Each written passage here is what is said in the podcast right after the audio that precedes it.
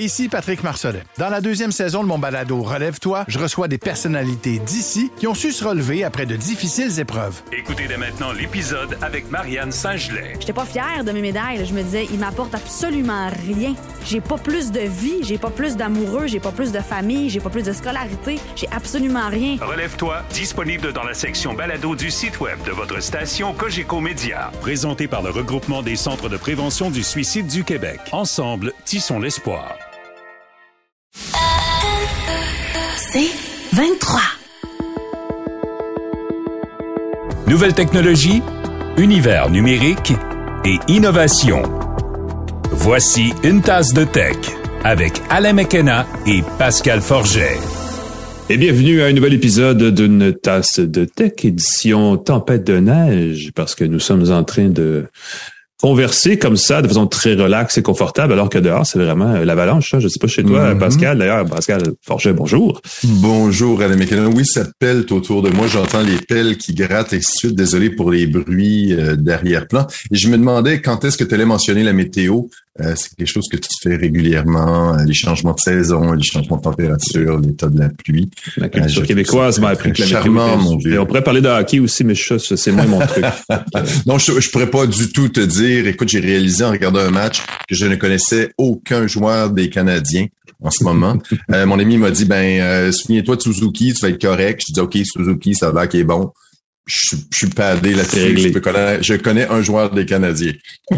J'étais gêné pour mourir. Hey, sais-tu qu'est-ce que je bois en ce moment? Je bois un délicieux café chaud. Il fait, il neige dehors, il fait euh, euh, épouvantable. Moi, je suis réconforté grâce à ma tasse de café chaud qui a été faite avec ma machine Jura E8 entièrement automatique qui transforme un café en grain ou moulu en boisson caféinée ou non de son choix, avec du lait ou non, parce qu'il suffit d'appuyer sur un bouton pour avoir la boisson que tu veux avec un ajustement précis de la quantité de lait, d'eau et de café. Euh, le nettoyage est super facile. Jetez un coup d'œil sur leur salle de montre Edica sur Saint-Laurent-Montréal. C'est comme un puits de Formule 1. C'est assez magique. Et nos autres partenaires pour 2023, TELUS, TELUS, Plan, Plan, Plan Hub et Jura, évidemment, que j'ai mentionné. Euh, c'est assez chouette, délicieux café. Mm, mm. Oui, je- je- j'en parle parce que ça m'est arrivé cette semaine. J'ai reçu mon compte de carte de crédit pour le mois dernier. Tu sais que Noël, ça a coûté cher pour bien des gens. Je vous dis ça comme ça parce que si vous allez visiter Plan Hub, euh, peut-être euh, trouver un bon forfait pour votre sans-fil, c'est peut-être le moment de le faire. Il y a toujours deux moments dans l'année où c'est pertinent de le faire, l'hiver et à la fin de l'été. Donc, euh, c'est des moments où il y a des spéciaux, mais aussi il y a des peu plus de chamaillage parce que ça ralentit au niveau des ventes. Donc, allez voir ça. Euh, Mhm. Et tu parles de relevé de carte de crédit. Je me permets de le mentionner dans les nouvelles techno qui m'ont fait rire cette semaine. C'est QuickBooks qui permet à ses clients, enfin QuickBooks, c'est une application de comptabilité qui existe depuis Ben oui, des faire années. notre impôt, Euh, entre autres, qui s'en vient bientôt. Là. Mhm. Exactement. Elle va permettre enfin aux clients de demander, d'accepter et d'automatiser les paiements en français. Je me dis en 2023, Aïe, ils aïe, aïe, en ville. Il me semble que QuickBooks, c'est euh, c'est vieux, vieux, vieux comme le monde. Je trouve ça drôle. Enfin, ça va être en français. Je me souviens que je voulais, je le considérais pour mes finances personnelles, puis le fait de pas pouvoir envoyer de facture en français m'avait horripilé. Il semble que ça va être possible dans les prochains mois, si jamais ça vous intéresse. Ce n'est pas la partenaire de l'émission d'ailleurs, pas encore. On dit qu'on peut des fois voter avec son portefeuille. Là. Si vous utilisez des Voilà. services puis que la langue française, euh, vous euh, l'état, la santé de la langue française, surtout sur les, les services numériques, vous inquiète. Il y a des choix à faire par rapport à ça, effectivement. Il existe des bonnes alternatives, même québécoises à QuickBooks, en fait. Donc, euh, avec la saison des impôts qui s'en vient, c'est quelque chose à considérer.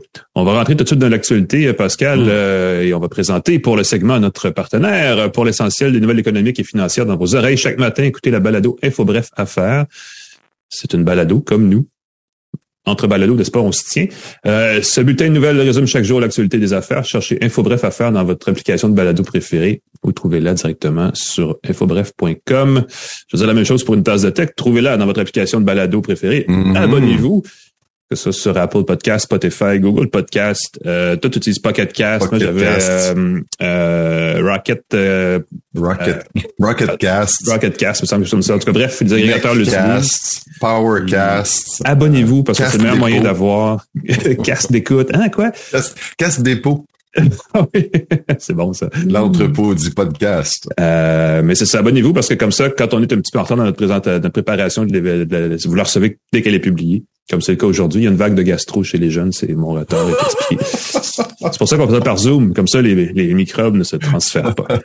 on ne se contamine pas, on est sécuritaire. Dans les nouvelles, on parlait de finances, on parlait de, de, de gérer son budget. Des gens qui vont avoir gérer son budget. Ouais. Exactement. Après les mises à pied de Facebook, 11 000 personnes, 13 de la, de la masse d'employés. Euh, Twitter qui a mis à pied plus de la moitié de ses employés, presque deux tiers. Mm-hmm. Il y a Amazon qui a mis à pied 18 000 employés dans le monde. C'est maintenant Google et Microsoft qui annoncent euh, des mises à pied cette semaine et ça fait mal. 12 000 employés, employés chez Google, ça a été annoncé aujourd'hui. Euh, le PDG Sundar Pichai Pichai, euh, certaines coupures sont immédiates un peu partout dans l'entreprise, donc il n'y a pas de secteur spécialement euh, ciblé. Les employés aux États-Unis vont recevoir 16 semaines de salaire plus 6 mois d'assurance santé. Le patron indique qu'il est toutefois confiant en raison de la mission de l'entreprise, de la valeur de ses produits et services et surtout de ses investissements en intelligence artificielle. Je pense que Google veut rappeler euh, qu'il n'y a pas que euh, Smart GPT, euh, ah ouais, GPT, euh, GPT qui, qui, qui, existe. Ils veulent dire mm-hmm. Google aussi on a de quoi en banque. J'avais lu un article que Google avait un service similaire qui était qui était fonctionnel, puis qui se sont fait complètement scooper par ChatGPT, sont un peu pris de court. C'est peut-être pour ça que ça brasse du côté de chez Google. Du côté de. Microsoft, le grand patron Satya Nadella a annoncé dans une lettre aux employés la mise à pied de 10 000 employés, soit moins de 5% de ses employés d'ici le troisième trimestre. On veut réduire, entre autres, le nombre d'espaces de travail. Je pense que le télétravail, c'est une tendance qui est là pour rester. On met ça sur le compte euh, du côté de Microsoft euh, du changement de priorité des clients. Après une augmentation des dépenses pendant la pandémie, les clients veulent faire plus avec moins et euh, affichent une certaine prudence face au risque de récession. Ils vont donner un préavis de 60 jours aux employés, même si c'est pas demandé par la loi. Euh, c'est pas mentionné euh, où, ça, où vont être faits les mises à pied du côté de Microsoft. Il y a près de 5000 emplois de Microsoft au Canada l'an dernier. On a mhm. ouvert à Toronto un nouveau quartier général l'an dernier. Je trouvais ça assez particulier. Je suis très, très hâte de voir comment Microsoft va être transformé au cours des prochaines années, euh, entre autres dans leur investissement avec OpenAI, les créateurs de ChatGPT. Ouais, ben, Satya Nadella disait, juste, juste avant d'annoncer ces, ces coupures-là, il est dans une entrevue avec des médias américains, il expliquait que les entreprises qui n'étaient pas prêtes à ce virage d'intelligence artificielle vers des trucs comme ChatGPT, justement, allaient euh, payer le prix. Ça allait demander des sacrifices importants et que les entreprises, les premières entreprises affectées seront les entreprises technologiques qui prendront pas le virage. Donc, c'est un peu auto-pelure de bananiser avec ça en, en, annonçant que peut-être que Microsoft a besoin de faire le virage. Ça l'a dit, ce sont, je, je faisais les chiffres tantôt parce que pour l'ensemble des technos, euh, sur les 8, 10 derniers mois, c'est 176 000 postes qui ont été coupés. Euh, au total, par plusieurs centaines d'entreprises, on se comprend, c'est une grosse industrie. Euh, mais c'est rien comparé au nombre d'embauches qui sont faites depuis quatre ans, parce qu'il y a eu une surembauche durant la pandémie entre 2020 et 2021. Euh, Microsoft et Google et les autres aussi, mais elles ont toutes doublé de taille en termes de nombre d'employés au fil des quatre ou cinq dernières années. Euh, on parle de, de Microsoft, on est passé de 117 à 221 000 personnes euh, à l'emploi de l'entreprise en quatre ans. Donc c'est c'est pas une bonne nouvelle perdre son emploi. Euh, mais au volume qu'ils ont embauché, c'était euh, c'était un petit peu prévisible malheureusement. Et surtout, je pense que tout le monde voulait se positionner pendant la pandémie, profiter des occasions de développement voilà. qui représentent le télétravail et ainsi de suite. Alors, ben, ben, ça, ça, ça, continue pas, c'est pas une progression continue euh, mm. de la croissance. En tout cas, euh, côté matériel, nouvelle euh, mm-hmm. vraiment juste complètement, mais Apple a annoncé cette semaine des nouveaux appareils, dont un Mac Mini et un MacBook Pro à processeur M2. C'est un peu prévisible. Euh, bon, il y, a différentes configurations. Il y a deux nouveaux euh, variants du M2, M2 Pro et M2 Max. Si vous êtes un petit peu mêlé, je vais vous le dire, le max, c'est le plus puissant, donc c'est celui qui a le maximum de puissance possible. Oh, c'est comme ça que je me suis... Quelle façon simple. Ils vont sortir un M2 Ultra à un moment donné, puis là, on ne comprendra plus rien. Mais bon, bref, pour l'instant, on en est là. Donc, M2, M2 Pro et M2 euh, Max. Euh, les trois sont disponibles d'une façon ou d'une autre dans un Mac mini de votre choix. Le Mac mini de base a un processeur M2 tout court euh, et est vendu à 800 dollars canadiens à partir du début février. Euh, c'est vraiment pour moi la grosse nouvelle dans le tas parce que c'est un ordinateur Mac qui coûte moins de 1000 dollars. Je pense que ça n'existe plus à part ça, à part cet appareil-là. Euh, je parlais avec quelqu'un hier qui me demandait qu'il veut remplacer son vieux iMac par un appareil, un nouveau iMac qui a été présenté à l'automne, qui sont super beaux mais qui coûtent une fortune. Et là je dis ben un Mac Mini à M2 avec un moniteur euh, d'une autre, un moniteur euh, externe, évidemment. Et pouf, as l'appareil le plus, le plus récent, le plus récent processeur. On dit qu'on a déjà un, on a amélioré le M2 par rapport au M1 de plein de façons. Il serait 25% plus puissant, entre autres choses qui était déjà une, belle progression par rapport au puces Intel dans les Mac précédents là, euh, dans le cas d'Apple. Euh, et une chose qui serait euh, maintenant plus ben, qui serait possible, c'est de brancher des moniteurs externes et plus qu'un seul moniteur externe. La puce M1 dans le MacBook Air, entre autres, le permettait pas. Donc ça, c'est une belle amélioration. Euh, Mac Mini a aussi quatre ports Thunderbolt 4, extrêmement rapide. Ça, c'est mm. vraiment quelque mm. chose à essayer. Ça vous prend les câbles qui, qui, sont compatibles, mais sinon, ça va très vite dans le transfert de données. Du Wi-Fi 6E, ça aussi. Bluetooth 5.3. Donc, on regarde vraiment vers, l'avant avec cet, cet appareil-là qui peut vous durer plusieurs années. MacBook Pro vient en deux versions, 14 ou 16 pouces, autonomie de 18 ou 22 heures selon le modèle. Ça, c'est vraiment la grosse affaire. Le 22 heures de batterie sur un appareil qui fonctionne à 100% de capacité, même si on le débranche du mur c'est quand même assez intéressant. Euh, là aussi, on dit puissance accrue de 25% par rapport au MacBook Pro de génération précédente. Euh, deux fois et demi plus rapide qu'un portable équivalent à système Windows avec plus Intel. Donc, c'est quand même pas rien. Euh, évidemment, c'est un appareil de. le, terme pro là là-dessus est assez important parce que on, parle, on, quand on fait la démonstration de l'appareil, on parle d'application d'édition vidéo, de pointe, de montage, de, pratiquement de qualité cinéma, de programmation de jeux vidéo, de programmation d'applications mobiles, des choses comme ça très pointues mais ça va super vite. Euh, L'appareil a aussi, point de vue fiche technique, d'autres belles qualités. Un écran XDR assez, assez lumineux, assez détaillé, assez le fun à utiliser et un système de son. C'est niaiseux, mais les, haut-parleurs sur cet appareil-là sont vraiment de très bonne qualité. Euh, sur le MacBook Pro de génération précédente, pour l'avoir essayé, je traînais toujours un speaker euh, Bluetooth dans, mes, dans mon sac de voyage pour mettre de la musique dans ma chambre d'hôtel pendant que tu travailles, tout ça. Euh, et là, récemment, j'utilisais le, le Sonos Roam que je traînais avec moi un peu partout parce qu'il était pratique. Oui.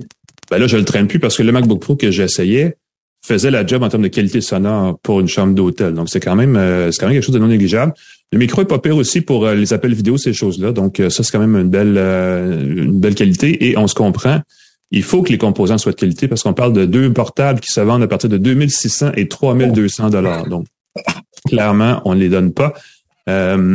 Mais c'est conséquent parce que de plus en plus chez Apple, on veut séparer le pro très haut de gamme du MacBook Air, MacBook tout court, qui est plus ce que les gens utilisent à 80% des cas. Et même les iPads et iPhones, ça vend 1000 dollars en montant rapidement avec les accessoires. Donc, c'est, c'est, fallait faire de la place en dessous de la gamme de prix. C'est ce qu'on fait en présentant ces MacBook Pro-là, qui sont probablement excellents en termes de performance, mais qui sont peut-être trop performant pour la plupart des gens qui même qui l'achètent de toute façon. Exactement. Les journalistes, entre autres, qui ont ah, des, collègues qui ne jouent que par leur MacBook Pro. Et c'est pour écrire du texte. pas besoin de processer. Quelqu'un qui fait du montage vidéo 4K, ça vaut la peine. Je pense qu'un achat professionnel mérite ça. Mais pour la mhm. plupart des étudiants et tout, avant, c'est un, tu, tu payais un petit peu plus cher puis tu avais le MacBook Pro. Maintenant, le, le, saut de prix, je pense qu'il positionne mieux les produits. Et je reviens sur le Mac Mini, 800 dollars. Moi, j'en ai utilisé un pendant des années comme ordinateur avec un grand moniteur. J'ai trouvé ça absolument fantastique. Une toute mm-hmm. petite boîte, très puissante. Et là, j'avoue secrètement, euh, j'ai une tour euh, Windows. Je serais tenté euh, de, de, passer à la petite boîte, les quatre ports Thunderbolt, une petite boîte que tu mets sur le coin. Ça dégagerait tout un coin de mon, de mon bureau qui contient la tour, qui est très puissante, extrêmement silencieuse, que j'adore. Il y a 800 dollars et quelques petite mise à jour avec le Mac Mini, ça si tu peux, si tu peux virtualiser Windows par-dessus macOS et que tout ça fonctionne bien, ben oui. t'as quand même une pas pire machine. Une très, très bonne machine. Ils ont aussi annoncé un HomePod deux ans après euh, l'original qui a été discontinué. Euh, ils ont aussi annoncé qu'on allait activer, ou du moins on a appris euh, qu'on allait activer le moniteur de température sur les HomePod mini. Il y avait un capteur de température et d'humidité dans les HomePod mini depuis des années qui n'était pas activé, qui était là. Quelqu'un mhm. avait ouvert euh, le boîtier et découvert ces capteurs-là. Euh, on va pouvoir se procurer le nouveau HomePod, le gros, à 400 dollars au Canada. C'est 129 dollars pour le HomePod mini. Ça va être disponible dès le 3 février. Euh, il a cinq haut-parleurs pour les aigus. Je pense que c'est un de moins. Il est un petit peu moins cher, mais il y a un petit haut-parleur. Ils ont simplifié les composants, effectivement. Exactement. Lui aussi a un capteur de température euh, intégré et va être compatible avec le standard Matter. Mm-hmm. Euh, je trouve ça vraiment chouette. Il faut en parler de ce standard-là. Ça devrait permettre enfin l'interopérabilité de toutes euh, ouais, tous ça, ces connectés. Ça connecte, je pense, il va falloir l'essayer pour le savoir, mais euh, l'appareil, le HomePod, devient comme l'espèce de cerveau de la maison connectée selon Apple, donc devient le, le, point central de tout ce qui est HomeKit dans la maison. Donc j'espère que ça va aussi par extension rendre tout ce qui est compatible avec HomeKit dans votre maison connecté au protocole Matter parce que ça va permettre, entre autres choses, une très grande interopérabilité entre vos appareils conçus pour HomeKit avec tout ce qui est Google et euh, Amazon. Donc c'est pas c'est pas mauvais comme comme démarche, mais l'inverse sera pas vrai. C'est pas parce que vous allez avoir cet HomePod là que vos vieilles caméras Google Nest ou peu importe vont fonctionner avec euh, les applications HomeKit et tout ça. Donc, ça va être à tester, mais on commence tranquillement à voir une, à ouvrir les plateformes. Une, ouverture, une, certaine ouverture. N'oubliez pas que le HomePod, si vous n'êtes pas avec euh, l'univers euh, Apple, procurez-vous-le pas parce qu'il est coûteux et vous n'aurez pas le maximum sans appareil Apple. Je sais même pas si on peut le configurer sans iPhone ou sans produit Apple, le HomePod. Probablement pas. Je sais qu'on a ouvert au moins les services. On peut euh, écouter les services musicaux euh, qui ne sont pas Apple Music dessus. Déjà, ça, c'est la moindre des choses. Mais ça va être à suivre. Le prix est de 400 dollars, je crois, au Canada. Euh, et ça va être en vente. il ressemble beaucoup à l'ancien modèle. Hein. J'ai hâte de voir si, parce que le premier ne va pas vendu au goût d'Apple. Donc peut-être qu'on revient avec une nouvelle stratégie de mise en marché où il y a peut-être quelque chose, puisqu'on on n'a pas toujours le succès escompté chez Apple, n'est-ce pas? des, des fois, oups, on n'a pas les, le, succès, mais en même temps, ils se positionnent haut de gamme, alors euh, qu'ils en vendent pas tant que ça, c'est pas un gros problème. À la marge qu'ils font, ils veulent se le permettre. Tu veux nous parler de Google qui développe sa propre version de l'Apple AirTag? Oui, on passe de Apple et on revient à Google, mais d'une autre ah façon, parce que euh, les gens qui suivent un peu ça savent c'est quoi un AirTag. Là, c'est des espèces de petits capteurs. Euh, en anglais, on dit des trackers. ça, mm-hmm. ça, se traduit pas super bien, mais appelons ça des gadgets connectés qui permettent de faire des pisteurs, ça sonne un peu comme euh, euh, qui sont donc repérables à travers un, mix, un mélange de connexions euh, Bluetooth, ultra wideband. il y a aussi du Wi-Fi ou peu importe parce qu'il faut passer du téléphone ou de la tablette qui le repère au service en nuage qui suit tout ça chez Apple. Euh, donc, les AirTags, tu mets ça comme porte-clés sur tes clés. Tu sais toujours partout dans le monde où sont tes clés, en principe en tout cas. Les gens collent ça sur leur télécommande pour pas perdre leur télécommande quelque part dans le divan, parce qu'il y a une notion de proximité aussi. Euh, et c'est, euh, j'aimerais vous dire que c'est parce qu'il y a un marché incroyable que Google pense à se lancer là-dedans, mais j'arrive pas à figurer à quel point ça se vend. Euh, Samsung a lancé un peu avant Apple ses propres capteurs du même genre. Euh, et on n'a pas eu de nouvelles depuis. Euh, on le sait qu'il y a des compagnies spécialisées qui ne font que ça, qui ont un peu disparu parce que clairement le marché euh, se ressent sur les grandes marques. Et là, Google voudrait se lancer. Ce, qui, indique ça, c'est qu'il y a des développeurs de produits Android qui ont fouillé dans le code de la prochaine version d'Android, qui ont vu un nouveau protocole de jumelage rapide sur Bluetooth qui permettrait justement de jumeler ou de reconnaître sans trop que ce soit apparent des connecteurs, des trackers comme ceux-là. Donc, on pense que dans la, la, la, la, gamme de produits Pixel, on pourrait rajouter ces petits capteurs-là. Moi, ce que j'espère secrètement, c'est qu'on va créer un standard sur lequel se connecteront les trackers de différentes marques qui seraient propres à ce qu'Android a toujours été, l'essence même de cette espèce de plateforme plus ouverte où les fabricants de tout genre n'ont qu'à se brancher et ça fonctionne je me croise les doigts, mais je retiens pas mon souffle, donc euh, j'ai pas l'impression que ça va être ça, parce que ben, Google resserre aussi son écosystème. Oui, je sais, j'espère, parce que tu sais qu'une chose fantastique que les gens ne réalisent pas, c'est que si tu veux espionner quelqu'un qui a un téléphone Android, tu glisses un AirTag dans son sac et puis la personne n'aura jamais de façon de le trouver. Mhm. Si quelqu'un a un iPhone, à un moment donné, ça va dire Hey, il y a un AirTag qui te suit, qui est pas à toi, qui, qui Mais quelqu'un qui tu peux espionner tant que tu veux et personne voilà. s'inquiète de ça. Tout le monde s'inquiète de sa vie personnelle, mais sérieusement, si tu n'as pas un téléphone iPhone ou un appareil Apple, euh, tu peux être espionné par un AirTag sans le savoir. Il y a des cas documentés de jeunes femmes qui sortent d'un bar et qui se font suivre par quelqu'un qui a glissé un AirTag dans la sacoche. Ah, euh, donc, il y a possibilité. Il y a toujours des gens comme ça qui, en tout cas, L'humanité n'est pas que scintillante et brillante, n'est-ce pas? Bref, on va savoir plus sur euh, les projets de Google probablement au mois de mai parce que c'est le, le, moment de la conférence Google I.O des développeurs Android. Et là, on va voir si ça, ce que ça signifie tout ça. On verra ça à ce moment-là. Voilà. Leur tablette euh, à Google. Dernier truc, des mots truqués chez Tesla. T'as-tu vu ça passer? Je trouvais ça fantastique. Non, mais je suis pas entièrement surpris, cela dit, parce qu'effectivement, c'est du marketing. Euh, et euh, on le sait, ça avance à petits pas, cette technologie de conduite autonome. Fais ça rapidement, s'il te plaît, Pascal. Ben oui, tout à fait. Pendant que l'action Tesla dégringole, Keelan est en justice pour son tweet qui disait que la, vente, la privatisation de Tesla, Il y avait l'argent dans les financements ben étaient assurés. On apprend qu'il vidéo en 2016 qui démontre les capacités de conduite autonome de la Tesla était fin. C'est pour montrer, voici ce qu'on fait aujourd'hui. Ils disent, non, non, non, finalement, c'est le potentiel de la technologie qu'on voulait montrer. On voyait une voiture qui s'arrêtait au feu rouge, repartir au vert, euh, se stationner toute seule. Euh, selon Ashok Swami, le directeur des systèmes de pilotage automatique de Tesla à l'époque, la route avait été préparée à l'avance, le véhicule roulait pas avec la technologie développée par Tesla. Oups! Et un autre employé a même annoncé que la modèle X utilisée pendant le tournage a eu un accident dans le ah. tournage. Euh, donc, euh, le message indiquait pourtant que la vidéo, euh, que la personne derrière le volant ne faisait absolument rien, que c'était pour des raisons légales qu'elle était là. J'ai trouvé ça très, très drôle. Alors, ils disent que la vidéo a été créée que pour montrer le potentiel de la conduite autonome, et beaucoup de gens, évidemment, se sont fiés là-dessus en imaginant que c'était ce qui pouvait ce qui fonctionnait aujourd'hui. Ouais. Ça fait que, ça va pas bien pour Surtout pour les fanboys. Merci Pascal, ça m'a fait aux actualités. On va prendre une courte pause et on revient, on va parler de ChatGPT. En fait, on va parler d'une façon d'identifier les textes créés par ChatGPT. Si vous êtes un prof ou quiconque qui travaille dans l'information écrite, restez là. On revient tout de suite après ceci à une tasse de tech.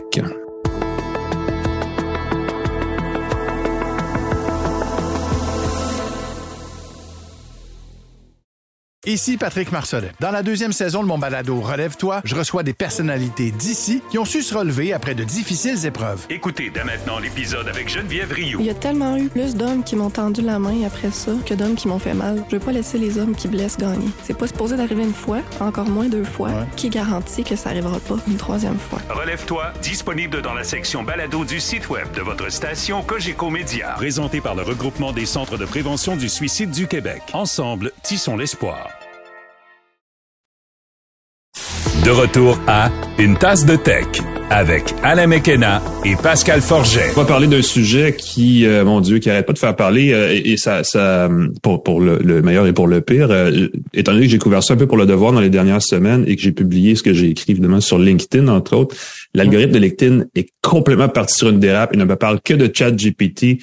Euh, les huit façons d'améliorer votre SEO sur votre site web avec ChatGPT, les huit façons de faire du marketing en ligne direct.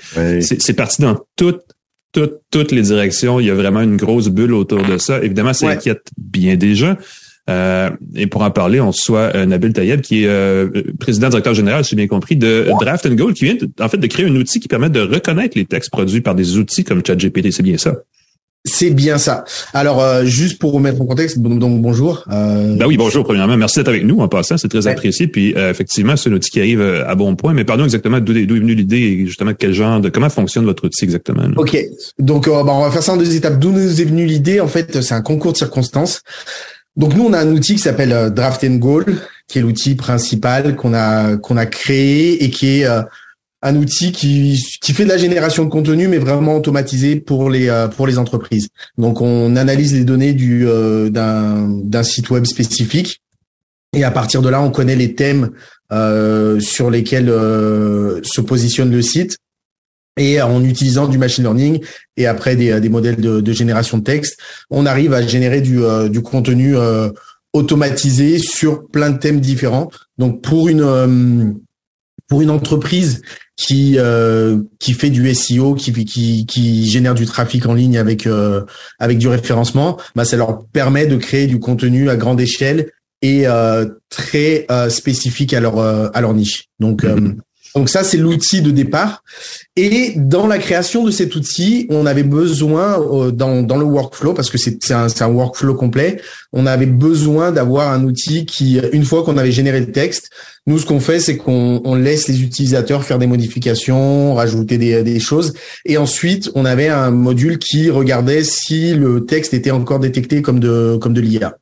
Ah. Et, ah. euh, et, euh, et donc on avait ça, mais ça fait euh, ce module existe depuis peut-être euh, septembre ou octobre.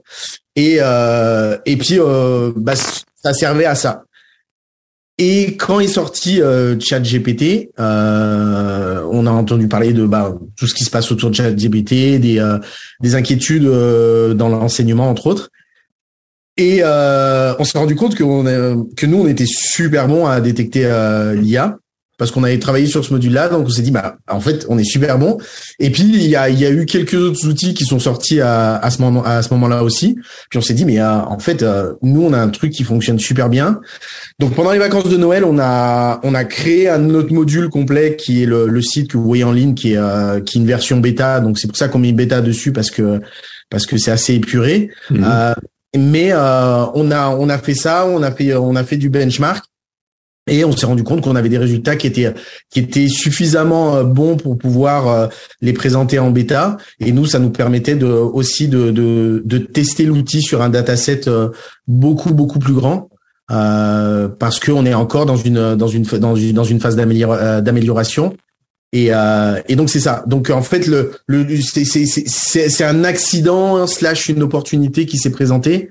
Et puis euh, et puis nous on s'est dit bon ben pourquoi pas euh, pourquoi pas faire ça et euh, et donc euh, donc c'est vrai que on se rend compte aujourd'hui parce qu'on a on, on, on a beaucoup de, de gens qui qui nous approchent pour nous poser des questions sur le sujet et euh, et il y a une vraie demande et nous, nous, on n'est pas forcément dans la position de dire euh, ok l'IA c'est c'est mal, il faut la détecter pour pouvoir la punir. C'est plutôt de dire euh, si on lit un texte, on a le droit de savoir si ça a été généré par de l'IA ou si ça a été généré par un, par un humain ou créé par un humain. Ben oui, Et, naturellement. euh, c'est aussi simple que ça.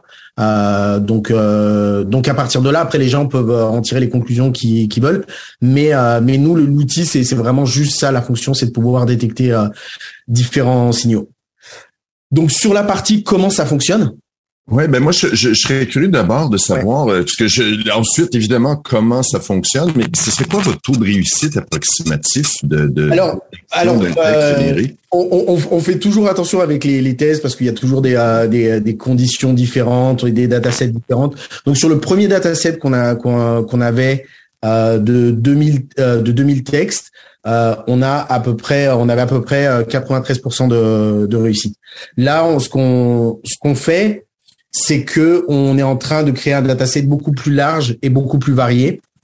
Euh, parce qu'on a besoin de, on se rend compte que euh, on a beaucoup de réussite sur certains types de textes et un peu moins sur d'autres types de certains euh, d'autres d'autres formats de texte.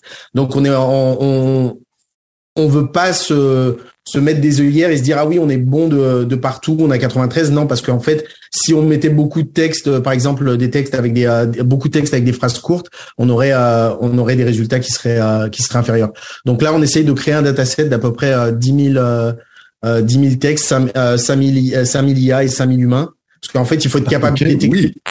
Wow. capable de détecter euh, à la fois l'IA et l'humain. Et euh, en fait, ce qui est hyper important, c'est de ne, c'est que les faux positifs soient seulement du côté de l'IA.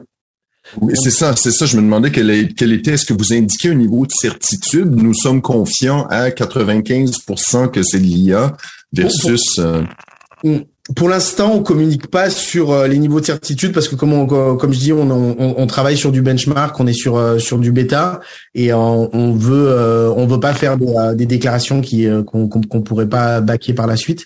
Mhm. Euh, donc euh, donc c'est ça. Donc en fait, euh, à 93% sur ce dataset, là on va faire un euh, qui était 2000 textes. On va faire, euh, on, on prépare un dataset de 10 000 textes, donc là uniquement en anglais, et après on en prépare un autre pour le pour le français qui va être la, la version suivante euh, qu'on espère qu'on espère pouvoir lancer avant la la fin du mois ou euh, début du mois de, de février. Donc pour l'instant, c'est seulement en anglais? C'est seulement en anglais. Euh, parce que euh, bah, c'est c'est euh, c'est un peu de la manière dont est construit Internet. Internet tourne Mhm. à une très très grande majorité euh, en, en anglais. Les modèles sont entraînés euh, sur sur des euh, sur des corpus de, de texte anglais euh, beaucoup plus grands que, Ben que, que le texte français. Et puis les, certains outils qu'on pourrait euh, euh, utiliser sont plus optimisés pour l'anglais que pour le français. Donc Mhm. euh, pour le français, on est obligé de trouver aussi d'autres d'autres méthodes un peu euh, un peu différentes. Je demande ça. Je demande ça fait parce qu'il y a beaucoup de, d'enseignants, des gens dans le, dans le réseau scolaire qui s'inquiètent de voir les élèves utiliser ça. Euh, est-ce, qu'il- est-ce qu'il y a des moyens, sans utiliser l'outil, juste au, coup, de- au premier coup d'œil, y a-t-il des, des astuces pour dire, hmm, ça, ça mériterait d'être passé dans un détecteur parce que je soupçonne que ça pourrait être, avoir été fait par une machine? Y a-t-il, y a-t-il façon de le savoir? Une, Alors alors il y, y y en a plusieurs, il y en a certains plus subtils que d'autres. Euh, là, là, GPT-3, quand même, euh, aujourd'hui, on est dans une version qui s'appelle GPT 3.5, là, parce que euh, parce qu'il y a une évolution quand DaVinci 003 est sorti en, en décembre aussi. Euh, où il y a une, il y a une amélioration sur certaines euh, sur certaines choses, sur les fautes d'orthographe, sur les répétitions, des choses comme ça où il y en a beaucoup moins. Euh, et puis sur euh, sur le fait de de reprendre une idée, de la faire retourner en boucle, ça on l'avait beaucoup sur sur le sur le modèle avant. Aujourd'hui, les répétitions, on va en voir encore quelques-unes, mais le, le, le style d'écriture s'est beaucoup amélioré. La plus grosse évidence, c'est l'invention de faits. Bah oui. Ben oui. Euh, le, le, le, la chose qu'on peut voir le plus rapidement, c'est vraiment euh, quand l'IA va inventer des euh, va inventer des choses, va inventer des dates. Euh, S'il y a un calcul mathématique euh, basique qui est, qui est totalement faux, on va le on va le voir. Mhm. Euh, L'IA peut inventer des sources. donc parce que comme elle est entraînée sur des sur sur des campus de texte où il y a par exemple par exemple il y a des textes avec avec des sources qui sont incluses, ben dans son style, elle dit ah oui, si j'écris ce type de texte, bah ce texte-là contient des euh, contient des sources. Donc je vais inclure une source. Et euh, elle peut décider d'inventer complètement la source avec une un date, non, c'est bien de le dire parce que et même les mathématiques, c'est pas des, elle fait pas un calcul mathématique, elle fait un calcul probabiliste quand on lui soumet une formule. Donc la réponse c'est probablement ça, c'est ce qu'elle se dit. Exactement. Source, c'est sur le, elle, elle, est bonne sur le style, pas sur le fond. Donc, elle sait pas que la source, c'est nécessairement, c'est juste que le nom est, existe, le nom de l'auteur existe dans un contexte où cette information-là a été, a été partagée. Donc, effectivement, c'est un bon, c'est un bon point. Et, exactement. Et c'est euh, ce que ce que euh, ce que vous disiez là juste à l'instant, c'était euh, c'est c'est vraiment intéressant parce que ce qu'il faut pas oublier, puis ça, ça fait partie des choses que les des des des conceptions un peu erronées que, que les gens ont autour du euh, autour de, de l'IA et des modèles de, de, de langage, c'est que c'est des modèles probabilistiques. Mhm. Donc euh, ils, ne sont pas là pour euh, avoir tout le temps la même exactement la même réponse et et entre autres sur des sur des corpus qui sont beaucoup plus petits, donc des sujets qui des sujets où il y a moins de contenu sur sur internet ou euh, des sujets très niches ou des langues euh, des langues très spécifiques, on va avoir une, chance de une probabilité de faire des, des erreurs de de, de sens, des contresens ou inventer des informations pardon, beaucoup plus élevées. Donc, en gros, connaissez votre matière si vous êtes un enseignant et vous trouverez probablement l'indice si votre élève a triché. Après, c'est possible que ce soit un cancre aussi, mais... Euh... ça, ça, exclut, rien, là, on se comprend. Et votre euh, site détecteur.dng.ai, euh, lui, automatise cette détection-là, va repasser à la moulinette et va tenter de décortiquer si c'est l'intelligence artificielle en privilégiant euh, en essayant d'éviter le faux positif. c'est ça, de pas dire que si c'est un humain, on veut on veut s'assurer que l'humain se fait pas dire ben oui c'est de l'intelligence artificielle. On, on, on, a moins de problèmes de dire ok quelqu'un soumet un texte IA et puis on va le on va le détecter euh, comme de l'humain parce que bon, voilà on passe entre les mailles du filet. Mais si c'est un si c'est un humain qui qui écrit, c'est vraiment très très important de pouvoir dire euh, on ne va jamais détecter un texte humain euh, comme un comme un texte IA. Donc euh, donc c'est ça. Donc nous on utilise plusieurs euh, plusieurs empreintes. On essaye d'en trouver de, de plus en plus. On essaye, on fait un mélange de de, de méthodes linguistiques et des et des et des méthodes d'IA. Mm-hmm. On fait beaucoup de, de tests. Comme je vous l'ai dit, on a, nous on avait trouvé plusieurs plusieurs empreintes qu'on utilisait. Et puis depuis qu'on a commencé à travailler sur l'outil, on en a trouvé d'autres, mais on essaye d'épondérer. Il y en a, il y en a qui euh, qui fonctionnent, mais seulement dans certains cas. Donc ça, ça devient beaucoup plus compliqué quand, quand on a une très très grande variété de, de textes. C'est fou, pareil, ça change complètement la conversation. Ça fait à peine deux mois que l'outil existe, ChatGPT, et on a parlé, ça a vraiment changé la façon dont on parle de plein de choses. Euh, évidemment, dans, dans, notre profession médiatique, c'est peut-être plus, plus flagrant, en tout cas dans les métiers de l'information, mais ça, ça, ça, change bien des choses. De façon plus générale, c'est euh, ChatGPT, on va avoir d'autres. Je suis sûr que DeepMind chez Google, entre autres, a des options qui vont est-ce qu'on est au début de quelque chose où il faut vraiment, on va pas remettre le dentifrice dans le tube, j'imagine, on va comme continuer d'avoir ces conversations-là, puis c'est quelque chose qui va continuer d'exister? Bah, en tout cas, c'est c'est clair que c'est euh, c'est c'est c'est là pour rester. On voit que la courbe d'adoption est complètement hallucinante. Mhm. euh, une, une, chose, c'est que Google, euh, dans un Google I.O., je sais plus si c'est celui de l'année dernière ou celui d'il y a deux ans, a montré en fait a fait une démo euh, sur euh, sur scène de euh, d'un chat GPT qui qui, qui était totalement fonctionnel. La, la, seule différence c'est que Google leur approche a été vraiment de dire nous nous nos outils on les garde en interne. leur leur outil de génération d'images pareil et, et était au moins aujourd'hui euh, Imagen est, est, est, supérieur sûrement à, au, moins à Dali. Je ne sais mm. pas s'il est supérieur à, à Stable Diffusion. Euh, et euh, Google a pris une autre approche et puis euh, les modèles style euh, chatbot, c'est là pour rester. Il y a, y a vraiment une demande. On voit sur euh, sur Twitter, sur Internet, les développeurs, les, gens qui écrivent du contenu, les marketeurs, tout le monde développe ses mini workflows personnels. Il y a aujourd'hui, alors j'ai complètement oublié le nom parce que là vous euh, vous m'avez mais il y a aujourd'hui un consortium de gens qui travaillent sur un chatbot euh, open source. Mm-hmm. Euh, donc c'est plusieurs euh, rechercheurs qui chercheurs qui cherchent à, à développer un, un modèle comme comme ChatGPT mais en open source. donc qui sera disponible au, plus grand nombre. Ce qu'il faut savoir, c'est que ChatGPT et GPT-3 GPT-3 sont des sont des boîtes noires. Mm-hmm. Et puis après, bon, on a différents modèles. Il y en a un qui est, qui est canadien aussi, qui s'appelle Coher. Euh, ils sont de Toronto, qui ont un modèle euh, de, de, de, langage. Après, j'imagine qu'ils vont, qu'ils vont sûrement euh, prendre le virage chatbot aussi, parce qu'il y a tellement une opportunité. Euh, de l'argent, ben oui. Importante. Euh, mais un, un, dernier point là-dessus, c'est que ce qu'il faut savoir, c'est qu'une une, une requête euh, ChatGPT coûte de 10 à 100 fois plus cher qu'une euh, qu'une requête Google. Hmm. Donc euh, donc aujourd'hui, le modèle ChatGPT, ChatGPT aujourd'hui, OpenAI a décidé d'ouvrir ChatGPT au plus grand nombre parce que ils ont besoin de données utilisateurs, ils ont besoin d'améliorer leur modèle et de euh, d'améliorer euh, leurs leur, leur résultats. Mais le ça sera très probablement pas un modèle du style Google Free for All en tout cas, mhm. avec, les coûts de serveur aujourd'hui mhm. euh, de, GPU, euh, c'est impossible que, que ça fonctionne comme ça. Donc, il va y avoir une évolution, mais le, le changement dans les mœurs au travail et euh, le fait qu'on arrive à scaler des, des jobs du, du tertiaire euh, qui était qu'on n'arrivait pas du tout à scaler il y a même un, an et demi. Mhm. Et euh, ça va changer vraiment la donne. Euh, et entre guillemets un peu inquiétant aussi. On le sent, on le sent déjà effectivement.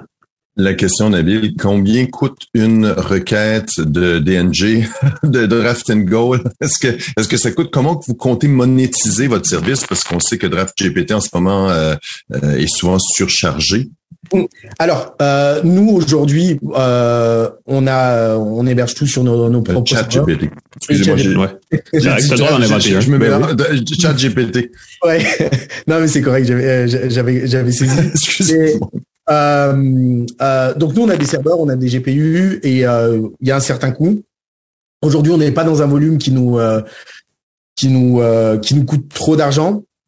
Et on a aussi une partie CPU qui est qui elle euh, n'a pas de, de coût variable, on va dire, on. Donc on peut euh, on peut travailler avec ça pour l'instant. Donc on va essayer de garder euh, on va essayer de garder Draft and Goal, en tout cas le détecteur le, plus longtemps possible accessible au, plus grand nombre, même si avec certaines limitations. Nous la monétisation, on essaye de se diriger vers des entreprises ou des institutions comme des écoles ou euh, qui ont besoin de, de pouvoir euh, vérifier la, la provenance d'un contenu.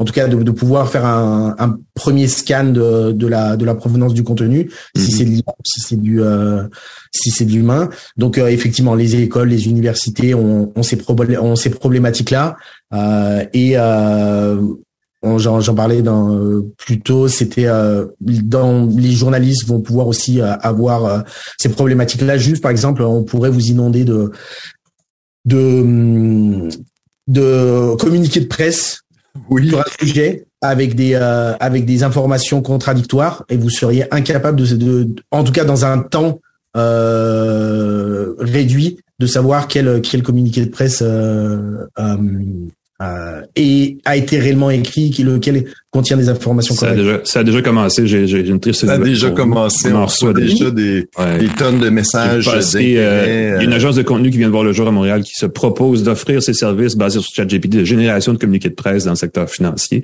Totalement. Donc oui, ça commence. euh, hmm. euh, nous, nous, on l'avait imaginé, mais je savais pas que. Mais les, en, en, général, les, les, les scammers ont, ont, toujours une, une, un temps d'avance. Oui, exactement. Ah, je, vois, je, vois, très bien euh, Draft Go devenir le antidote de la détection. Antidote, c'est le logiciel de correction ouais. d'orthographe. Vous pourriez devenir le détection de l'intelligence artificielle, peut-être être intégré dans différents outils euh, d'évaluation pour les employés, par exemple, pour des générations de CV ou de contenu euh, de ah, juste monter un portfolio rapidement pour utiliser l'intelligence artificielle, vous pourriez le détecter. Un employeur pourrait être intéressé aussi. Absolument. Nous, euh, on a, on a déjà, on a déjà commencé à travailler sur sur une API, euh, donc euh, qui pourra. et ça, ça fait partie aussi de la, de la, des possibilités de, de monétisation. Donc, c'est d'avoir une API sur lequel d'autres logiciels vont pouvoir se connecter, faire envoyer leur, leur contenu pour pour vérification et puis récupérer les, les résultats de leur de leur côté. Et donc après, avec toutes les toutes les applications, dont celle de que vous venez de mentionner. C'est fou. Dans l'ancien compte, on dirait la game a changé. C'est dans l'ancien compte, je sais plus dans quelle série, mais en tout cas, c'est ça qu'on dirait. c'est, on rentre dans une Des références. Clairement. Nabil ouais, PDG de Draft Gold, merci d'avoir été avec nous. C'est super intéressant. J'espère que votre outil, en tout cas, va, va, être francisé rapidement parce qu'il y aura une énorme demande. Mais euh, on a besoin d'outils comme ça. Ça semble, semble-t-il qu'on va en avoir de plus en plus besoin. Donc, euh, merci de nous en avoir parlé. C'est très apprécié. Bah, merci pour votre temps et puis euh, j'espère que bientôt j'aurai la, la, nouvelle de la de la version française à vous euh, à vous envoyer. On va être on va être preneur, c'est certain. Nous on va prendre une petite pause et on revient avec nos assets gadgets juste après ceci.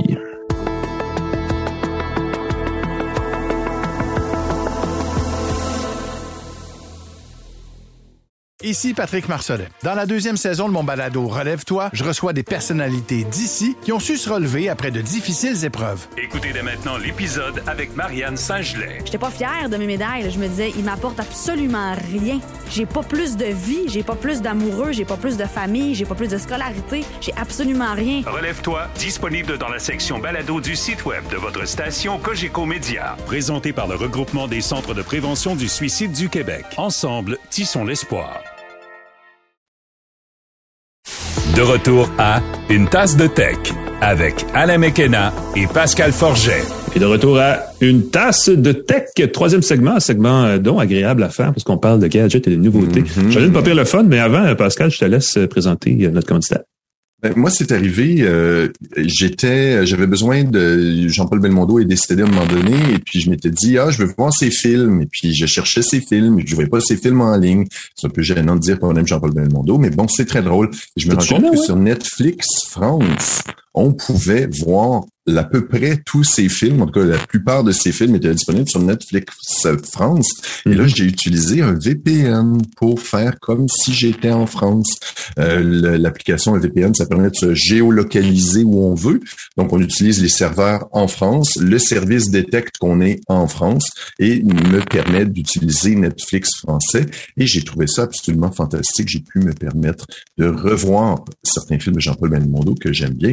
Jean-Paul Belmondo en rafale. Ben oui, ça tombe bien parce qu'on a nouveau. On peut regarder ici du contenu de différents services un peu partout dans le monde qui sont parfois bloqués ouais. dans notre pays. Si on est à l'extérieur du pays aussi très important, on peut regarder avec un VPN le contenu canadien. On peut regarder Radio-Canada, euh, on peut regarder TVA, on peut regarder de l'extérieur du pays. Mm -hmm. Donc, ça peut être une façon très, très sympathique. Comme par hasard, on a un nouveau partenaire qui s'appelle CyberGhost VPN, qui est un service qui est en français, service de VPN en français, y compris le service technique. Il y a 9200 serveurs dans 90 pays. Fait que des fois, ça ne fonctionne pas avec un serveur. Le serveur est un peu lent. On peut en essayer un autre. On peut l'installer sur un téléphone, une tablette, un Mac ou un PC et sur la télé connectée de son choix. Ça demande un peu de bidouillage, mais c'est possible. Ça s'installe facilement. Puis on a droit à un essai de 45 jours. Ben oui, ben on est gâtés. Euh, on a, on a un, un, deal avec eux pour une tasse de tech, hein, pour les gens qui nous écoutent ou qui nous regardent en ce moment. Euh, Sabagos VPN euh, nous offre en fait une promo de 82% de rabais. Moi, je trouve ça quand même assez assez cool dans cette ère où tout coûte plus cher. Euh, 82% de rabais, donc, et 4 mois gratuits euh, d'utilisation avant de, de savoir si vous êtes satisfait de CyberGhost VPN. Ça à moins de 3 dollars par mois. On va mettre le lien vers euh, cette promo-là dans la description de la balado en audio. Si vous la trouvez pas sur euh, la description de la balado, dans la façon dont vous l'écoutez ou vous la regardez en ce moment, on est aussi sur Facebook. Elle sera sur Facebook, sur la page Une tasse de tech. Elle sera aussi sur notre page YouTube. Bref, vous pourrez la trouver. Euh, il y a beaucoup de services VPN. CyberGhost, c'en est un des plus connus. Euh, et c'en est un des plus fiables. Donc, si, si c'est quelque chose qui, ça a l'air banal, mais 3 dollars par mois pour un service comme ça, ça peut. tu parlais de Netflix France, Netflix US, des séries. Oui, des séries qu'on pas ici et on se demande, il y a des raisons techno-légales qui sont.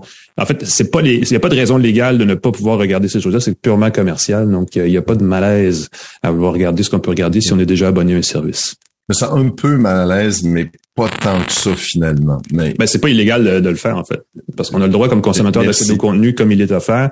Et le géoblocage n'est pas un, un, truc légal, c'est un truc de de commercial, c'est un truc de, de, de, distribution. Bon, bref, allez savoir. Euh, Pascal, on va commencer par toi. Si tu as bien euh, ton gadget sous la main, c'est un projecteur qui, ma parole, me ressemble effectivement à une cassette VHS. C'est assez impressionnant. Hein? Quand j'ai sorti ça de mon sac, beaucoup de gens disent ben, pourquoi tu apportes une vieille cassette VHS ben oui. C'est un, écoute, c'est pas mal de la même taille. Hein? Je pense qu'ils ont, ont, vraiment ça pris ressemble, les mêmes pas mal, effectivement. Visualiser une cassette VHS, vous avez une idée? Qu'est-ce que c'est? C'est un projecteur vidéo. C'est le WiMax Go Advanced qui permet de projeter un écran jusqu'à 120 pouces de diagonale sur son mur et j'ai été formidablement impressionné. Je sais pas si tu te souviens des premiers projecteurs, c'est des les gros picots. Ben, il y avait les gros, puis il y avait les picots pendant un bout de temps. Les mais la qualité d'image n'était pas géniale. Mm-hmm. euh, on utilise une technologie dans ce cas-ci avec le WiMax Go Advance qui s'appelle le laser ALDP de quatrième génération. Grosso modo, on utilise des lasers au phosphore euh, qui sont projetés plutôt que d'avoir une roulette avec une source de lumière derrière. Euh, Vraiment, vraiment impressionnant. La petite boîte, ça projette sur le mur. Les lumières étaient allumées. C'est pas le plus puissant. On parle de 600 lumens. OK. Donc, il y en a des beaucoup plus puissants, mais c'est ben, Pour le salon, souvent 1200, 1500, 1800. Entre 1000 et 2000, il y a souvent des trucs, euh, donc, euh, ouais. Costaud, mais là, on parle d'un truc qui est gros comme une cassette VHS. Exact. c'est pas... Dans la chambre, le soir, c'est pratique. Ben oui. C'est parfait. Et si on éteint les lumières, si la pièce est sombre, c'est impressionnant. Ça fonctionne merveilleusement. Si évidemment on allume toutes les lumières dans la pièce, c'est moins impressionnant. La technologie ALDP permet de reproduire, permettrait de reproduire, j'ai pas fait les mesures, 98%, 98,5% du standard REC 2020 de restitution de couleur. Gamme de couleurs qu'on peut reproduire. Ça consomme beaucoup moins d'énergie que les générations actuelles. Et mhm. donc, dans cette petite boîte-là, pose comme une cassette VHS, c'est une pile à l'intérieur qui permet de l'utiliser sans être branché pendant une heure et demie. Jusqu'à une heure et demie, je dirais. Jusqu'à ce qu'il se passe de quoi dans le film? T'es comme, c'est ça. Puis donc c'est pas suffisant. On s'entend que c'est pas suffisant pour regarder euh, Le Seigneur des Anneaux. Euh, c'est pas fait. Mais pour une présentation, par exemple, si on s'en sert pour le travail, c'est très portable. On le sort de son sac, on pose ça sur une table, on peut le projeter dans une pièce, même si les lumières ne sont pas éteintes, ça fonctionne quand même. C'est pas l'idéal, mais c'est parfait. Euh, et ce que j'aime beaucoup, c'est que l'effet trapézoïdal, mm-hmm. le keystone, est automatiquement ajusté. J'avais déjà vu ça sur des projecteurs très coûteux, mais là, c'est très impressionnant. On pose son projecteur un peu comme on peut. Souvent, on n'a pas la possibilité de le déplacer avec l'angle qu'on veut. On a une extension. Euh, on, a, on a besoin de, de, de, placer ça. Et on projette des cibles sur le mur. On voit apparaître des cibles qui sont floues. Et là, j'ai fait ça avec euh, des amis, puis on fait, bah, c'est flou ton affaire. ça travaille un petit peu et l'image devient super nette. Et l'image devient rectangulaire. Ça juste, oui, ça c'est bien ça. Et donc, même s'il y a un peu d'angle dans son projecteur, on obtient évidemment les meilleurs résultats si on se pointe bien droit devant, on a 100% de l'image. Si on se déplace un peu, l'image va être corrigée en enlevant un peu de, de résolution. Il y a un peu de bordure qui va être rognée, c'est un peu de, ça peut être dérangeant si on est très très sur le côté. Euh, mais autrement, si on est un peu en, un peu en face, surprenant, très efficace. C'est un projecteur qui n'est pas donné. Euh, c'est 1200 dollars pour cette petite cassette VHS. Mhm. Mais on a quelque chose qui est de qualité, je pense. Ça projette en qualité HD, plein HD 1920 par 1080. Ce qui peut être intéressant, euh, c'est qu'il y a une version qui est 720p qui coûte 500 dollars, souvent en solde. Donc, je l'ai vu à 400 dollars passer. Alors, si vous avez besoin, des fois, là, pour le chalet, euh, pour euh, des, présentations professionnelles, euh, simplement pour projeter quelque chose de gros dans votre chambre, dans votre pièce. Ben oui. Le WiMax Go, regardez ça, les projecteurs ALDP, euh, vraiment, vraiment impressionnant. J'ai je, été agréablement surpris. Euh, J'apporte ça maintenant chez des amis, puis quand on veut regarder des films, au lieu de se rassembler devant un téléphone ou un écran, on peut projeter des vidéos YouTube, on peut projeter des trucs sur le mur, et tout le monde aime beaucoup. C'est bien ça. Ça se branche, euh, on se branche là-dedans par USB-C. C'est USB-C, tout à fait. C'est bien. c'est facile à recharger. Si on a une prise de laptop, si on a une prise, on peut l'utiliser. Évidemment, ça vient avec un adaptateur et tout. Il y a aussi une mhm. télécommande. J'ai pas glissé un mot sur le système d'exploitation, qui est un système d'exploitation qui s'appelle Fang OS, euh, qui est conçu pour les projecteurs vidéo, pour les appareils comme ça. Euh, c'est un peu boiteux, mhm. dans le sens où, par exemple, tu as une version de Netflix qui est proposée, une application Netflix qui est proposée. Il faut utiliser une souris. Il faut avoir une souris, euh, soit des souris sans fil qui fonctionnent bien, mm-hmm. mais on peut y brancher. Moi, ce que j'ai fait, j'ai été futé, j'ai apporté un Roku, j'ai apporté la petite, je l'ai branché derrière, il y a les prises HDMI, des ports HDMI, euh, puis on peut regarder à ce moment-là le contenu de Roku pleine résolution dans son mur. Et l'autre chose qu'on peut faire, c'est simplement brancher une clé USB. Et à ce moment-là, on peut regarder des films qui sont sur la clé USB, des photos, des images, tout ce qu'on veut projeter. Pas bête, pas bête. Merci Pascal. Je vais du euh, côté de la sobriété énergétique avec un bidule qui euh, je l'ai pas sur moi parce que je l'ai installé et, une fois qu'on l'installe, on n'y touche plus. C'est un appareil qui s'appelle Calypso d'une compagnie de, québécoise qui s'appelle Sinopé. Sinopé, c'est des gens qui ont euh, qui font des thermostats connectés, des choses comme ça pour la maison. Et là, ils ont euh, sorti un peu avant Noël un, appareil donc qui s'appelle Calypso, qui est un contrôleur pour chauffe-eau pour rendre son chauffe-eau intelligent. Hmm. Euh, c'est banal quand on dit ça comme ça, mais le chauffe-eau à la maison, normalement, c'est quelque chose entre 20 et 30% de la consommation d'électricité tous les mois. Euh, et c'est quelque chose qui, en ce moment, est un appareil euh, sur lequel on a zéro contrôle, c'est-à-dire que ça chauffe. Il est allumé ou il est éteint. Puis c'est ça. on part en vacances, ouais. ça reste allumé. Et euh, vous avez sans doute entendu parler depuis le temps de ILO, là, qui est l'espèce de, d'écosystème d'appareils connectés d'Hydro-Québec. ILO, c'est, c'est à la fois des gadgets et c'est aussi un service, c'est-à-dire qu'une fois que tu as un produit ILO, Hydro-Québec peut envoyer ce qu'ils appelle des défis, donc des moments dans la semaine ou dans le mois ou dans l'année ou peu importe, où on va demander à l'appareil de déplacer sa consommation d'énergie en dehors d'une heure de pointe euh, j'en ai déjà vécu deux depuis un mois, depuis que j'ai installé le Calypso. Et euh, justement, le Calypso est compatible avec euh, le service ILO. Donc, si vous avez, si vous payez votre propre facture d'électricité auprès d'Hydro-Québec et vous avez la tarification dynamique avec la possibilité d'accepter les défis des consommations de réduction, en fait, de consommation d'énergie d'Hydro-Québec, cet appareil-là et le reste des appareils de contrôleurs d'énergie de Sinopé sont compatibles. ce qui est bien avec le Calypso, c'est que c'est un appareil euh, très simple en fait, et qui fait une chose très précise, c'est qu'il euh, réduit, ce qu'on prétend chez Sinopé, c'est qu'on réduit dans le temps d'une saison assez votre facture d'électricité pour que vous remboursiez la valeur de l'appareil. Il est vendu 90 ah. dollars, donc ça vous donne une idée. Ah, euh, je, pense que ça prend un petit peu plus de temps que ça, mais je pense que sur une année, on peut facilement avoir remboursé 90 dollars d'électricité épargnée en tarification dynamique. Euh, c'est un appareil donc qui se branche, qui euh, qui euh, qui est vendu tout seul. C'est une petite boîte en plastique pas plus grosse qu'un téléphone intelligent vraiment. ça s'alimente à même l'alimentation du chauffe-eau.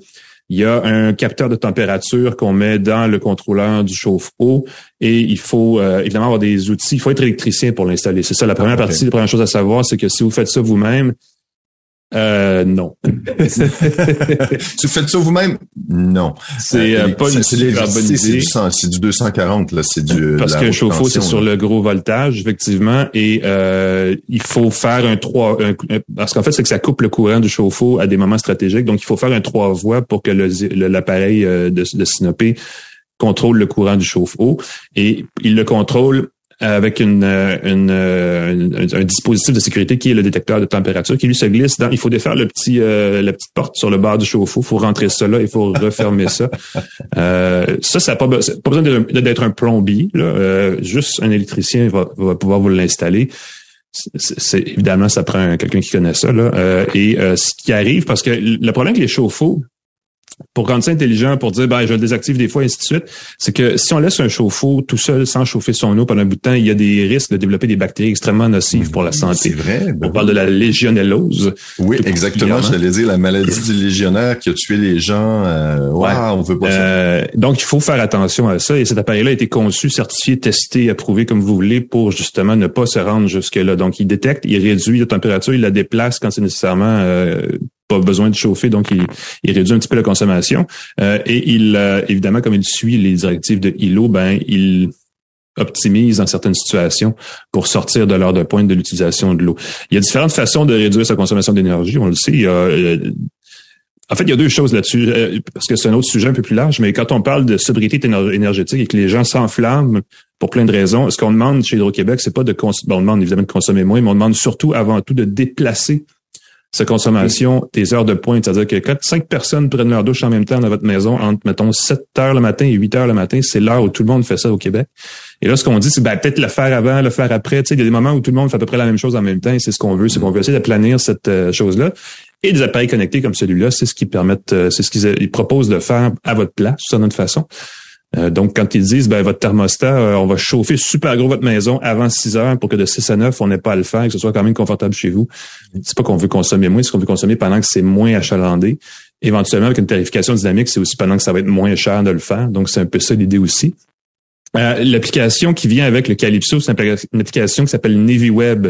Euh, et pour avoir l'application NavyWeb, qui est l'espèce de contrôleur sur votre téléphone du, de l'appareil, il faut avoir la passerelle Sinopé qui, ah elle, coûte un autre 130 dollars. Là, c'est la partie où c'est moins le fun. Sinopé, ils font des beaux produits, mais ils font un peu, euh, je sais pas si c'est parce qu'ils, pas s'ils sont un petit peu tête dure ou s'ils ont un désir d'indépendance, mais ils font vraiment leur truc de leur côté. La plateforme NavyWeb, ça a pris un petit bout de temps avant qu'elle vienne plus s'intégrer aux appareils connectés de la famille Google, entre autres, d'Alexa. Elle ne fonctionne pas avec les produits Apple, les HomeKit. Donc, je sais pas par rapport à Matter où ils se situent. Il va falloir leur demander parce que j'ai pas. J'aurais parlé avant qu'on qu'on arrive sur cette conversation là. Euh, mais bon, est-ce que comme elle se connecte à Hilo, ça règle une partie du problème? On peut la jumeler à des produits chez l'assistant Google. Donc, les gens qui ont cet écosystème là vont être corrects. Mais sinon, l'application est nécessaire. Donc, la passerelle est un must parce que sinon l'appareil euh, ça a beaucoup moins. Euh, pour jumeler l'appareil avec euh, une passerelle ça prend le protocole Zigbee qui est intégré, qui euh, qui euh, qui est mieux que le Wi-Fi pour ce genre d'application là, on va se le dire. Euh, mais dans l'application, vous l'ouvrez et là vous voyez, ils affichent en temps réel un diagramme de la consommation et de la réduction et en tout cas de, la gestion de, la température du chauffe-eau, qui est assez intéressante, qui permet de voir rapidement combien ça coûte chauffer l'eau, combien on peut sauver, puis tout ça. Donc il y a clairement des avantages de ce côté-là. Et tout ça, donc, est euh, un produit aussi qui est de conception québécoise, donc euh, pas banal, c'est le fun pour ça. Ça reste un produit de, de, chez nous, donc on encourage un peu ça. Euh, ce que je vous dirais, si vous êtes curieux de savoir, de commencer dans la maison connectée, il y a des thermostats qui existent, il y a plein de trucs, mais le chauffe-eau, c'est un, endroit qu'on oublie souvent. Euh, Sinopé vend un bundle là, avec justement des thermostats puis des ampoules puis tout ça. Et je pense que pour moi, ça c'est tout à fait normal d'imaginer que brancher son chauffe-eau, c'est la ça fait partie des premières étapes. Si vous voulez vraiment prendre ça à cœur et réduire ou déplacer votre consommation d'énergie, euh, je dirais, allez-y avec ça. Je dirais, le seul bémol, c'est que ça prend la passerelle, mais si vous voulez vous lancer euh, dans ce, projet-là, c'est un bon endroit par où commencer. Donc, allez voir ça. C'est, euh, Sinopé, c'est S-I-N-O-P-E, accent aigu. Vous pouvez chercher pour Calypso, comme Calypso qui était le nom d'un bateau dans je sais plus quel euh, ben, environnement. C'était Jean, Jean Cousteau qui avait le Calypso. Voilà. C'était aussi le nom d'une danse. oui, c'est ça. Je me rappelais pas de ça, mais tu as raison. Euh, mais ça se trouve, écoutez, c'est sur le site de Sinopé, ça se trouve facilement sur Internet, ça se commande facilement. Et la seule affaire, c'est qu'il faut l'installer, donc faites attention. Sinon, c'est un beau petit gadget pour la maison. C'est ce qui termine une tasse de tech, Alain. Tant de choses, tant de belles choses. Planob, TELUS et Jura, merci à nos partenaires. Je vais me faire un autre délicieux café si chez vous. Merci au groupe C23, le groupe Cogeco qui diffuse et distribue le podcast. Claude Hébert à la mise en onde. Merci Claude. PascalForget.com, vous pouvez me trouver. Je t'ai d'ailleurs publié euh, un billet sur le projecteur WiMAX au laser. N'hésitez pas si vous voulez en savoir plus. Alain mm on peut te lire un peu partout dans le devoir, entre autres. Oui. À la prochaine. Abonnez-vous à ça aussi, effectivement. Et sinon, ben, entre-temps, abonnez-vous. S'il y a une tasse de tech, n'hésitez pas. Euh, nous, on prend une petite pause parce qu'il faut aller pelleter l'entrée. C'est ce que je vois en. Alors, on se dit au revoir. On se voit la semaine prochaine pour une autre tasse de tech. Salut!